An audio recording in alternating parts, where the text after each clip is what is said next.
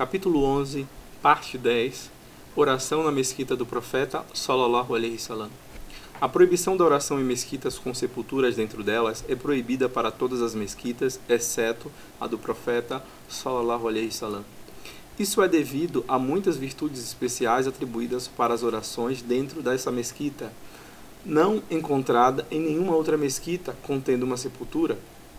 O próprio profeta sallallahu alaihi wasallam salientou esta especial característica dizendo: "Não viajem exceto para três mesquitas: a mesquita Al-Haram em Meca, a mesquita Al-Aqsa em Jerusalém e para a minha mesquita, que fica em Madina." Ele disse também: Uma única oração em minha mesquita é melhor que mil orações em qualquer outro lugar, exceto na mesquita de Makkah, na Al-Haram.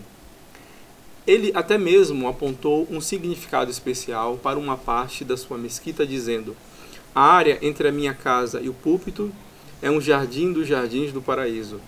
Se a oração na mesquita do profeta fosse considerada repugnante, as virtudes da sua mesquita seriam negadas e seria comparado igual a todas as outras mesquitas.